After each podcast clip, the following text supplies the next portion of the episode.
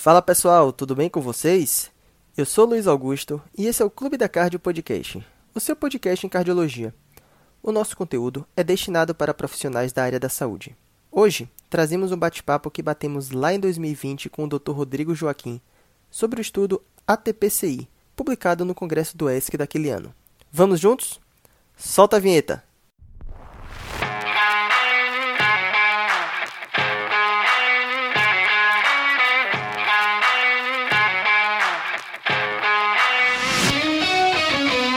Olá pessoal, hoje novamente batendo um papo aqui super especial com o Dr. Rodrigo Joaquim. Ele, que é médico cardiologista e hemodinamicista formado pelo Instituto Dante Pazanese de Cardiologia e atualmente médico cardiologista do Instituto de Cardiologia de Santa Catarina. Pessoal, hoje nosso papo vai ser sobre o estudo ATPCI, seguindo nossa linha de debate dos trabalhos que foram discutidos no ESC agora em 2020.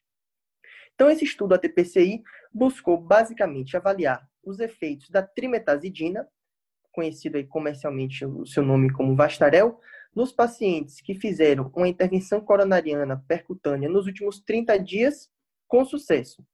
Então, deu-se trimetazidina ou placebo para esses pacientes do estudo e foram observados desfechos cardiovasculares, que a gente vai comentar um pouco mais detalhadamente mais na frente.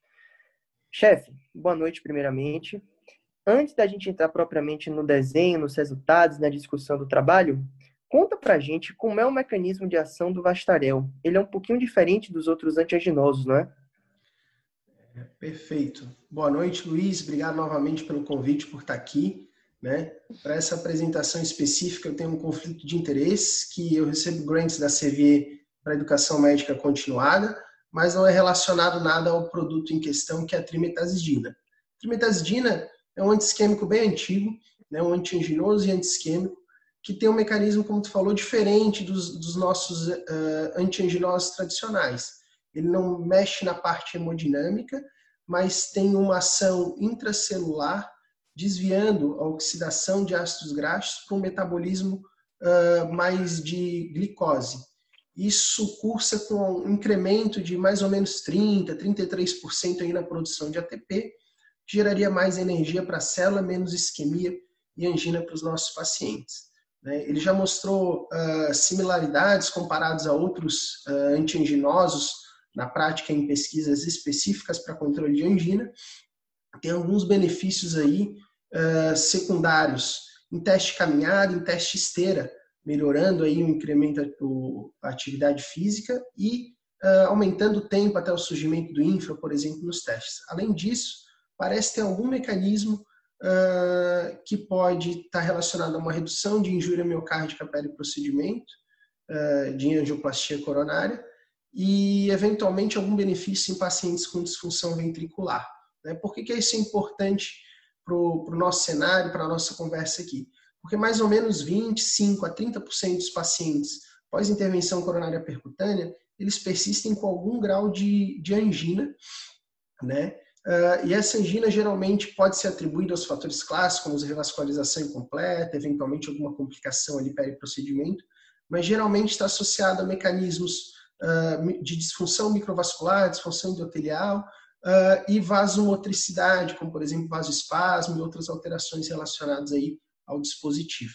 Então, isso é importante porque seria uma atuação diferente na medicação específica para essa população. Perfeito, professor. Acho que então está mais do que justificada aí a importância desse trabalho para responder essa dúvida que a gente tem, né? É, mas então, agora que a gente já bateu um papo aí sobre a justificativa e os mecanismos de ação da trimetazidina, conta para a gente como é que foi o desenho de estudo e aproveita e fala dos resultados. Perfeito. É, então, esse foi um estudo é, daqueles que a gente gosta, né? um estudo bem grande, 6 mil pacientes que foram randomizados para trimetazidina ou placebo, um estudo cego, né? que envolveu pacientes uh, tanto agudos quanto com doença estável. Pegou aqueles pacientes de infarto sem supra e de doença estável. Né? Mais ou menos 55% dos pacientes estáveis, uh, 45% dos pacientes com síndrome coronariana sem supra. Né? Esses pacientes foram randomizados em dois grupos iguais, de mais ou menos 3 mil pacientes, pouquíssimas perdas durante o segmento do estudo, que foi um segmento bem longo. Né, quase cinco anos aí de segmento desses pacientes. Tá? Uh, os grupos foram muito bem balanceados naquelas características que a gente costuma procurar nos nossos pacientes, mais ou menos 22% de mulheres para cada lado, mais ou menos 30% de, de diabéticos, é, 55% de pacientes uniarteriais, né? como eu já falei ali, uma divisão praticamente pela metade dos, dos pacientes com doença estável e pós-infarto sem supra, mas é uma característica de população de baixo risco, né, como a gente vai ver nos resultados. Uh, chama atenção que era uma população extremamente bem tratada, em termos de antiplaquetários, estatinas, mais de 80% deles usavam beta-bloqueador e mais de 30% deles utilizavam algum outro anginoso, que não a trimetazidina ou placebo que estava sendo estudado. Né?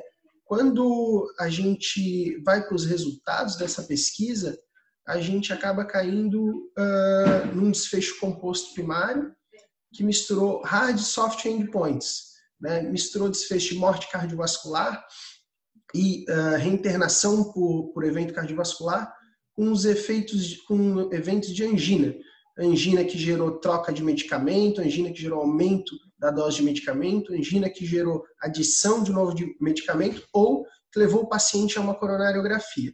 Né? E nesse desfecho, tem sua limitação de envolver os dois, é, foi um estudo neutro. Né? Ah, as curvas são praticamente sobreponíveis, sem diferença entre os dois grupos aí. Então, um estudo que a gente chama de neutro ou negativo aí, que o pessoal gosta de falar sem diferença, favorecendo aí uh, a trimetazidina.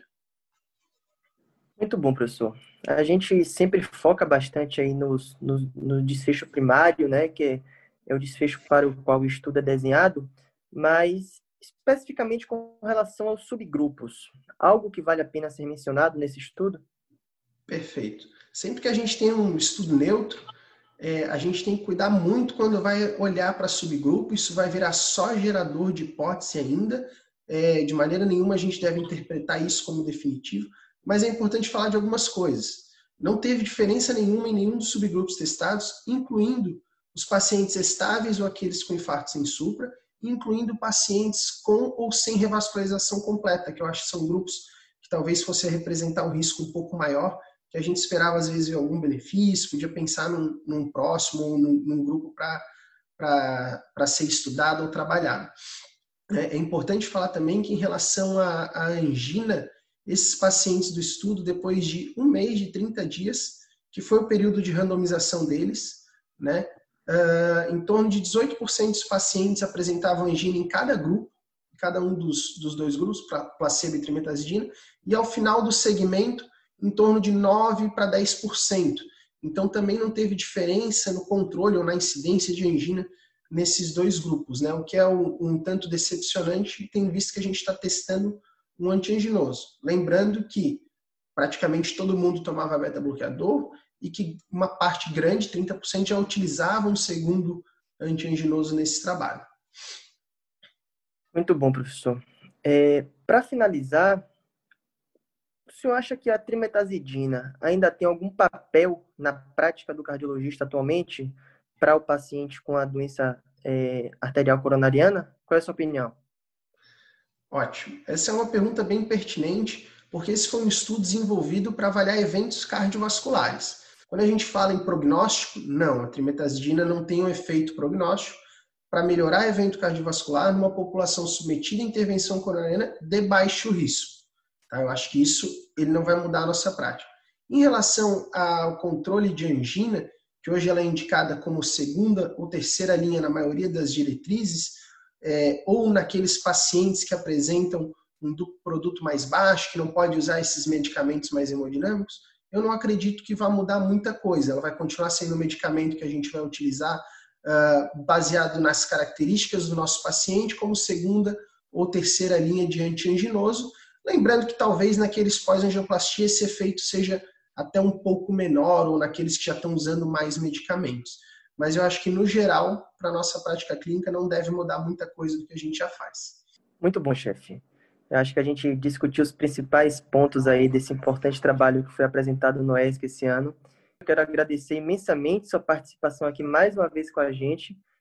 Valeu, muito obrigado, Luiz, pelo convite. Espero que venha muito mais aí. Valeu, até a próxima. Boa noite aí, chefe. Obrigado. Boa noite, um abraço.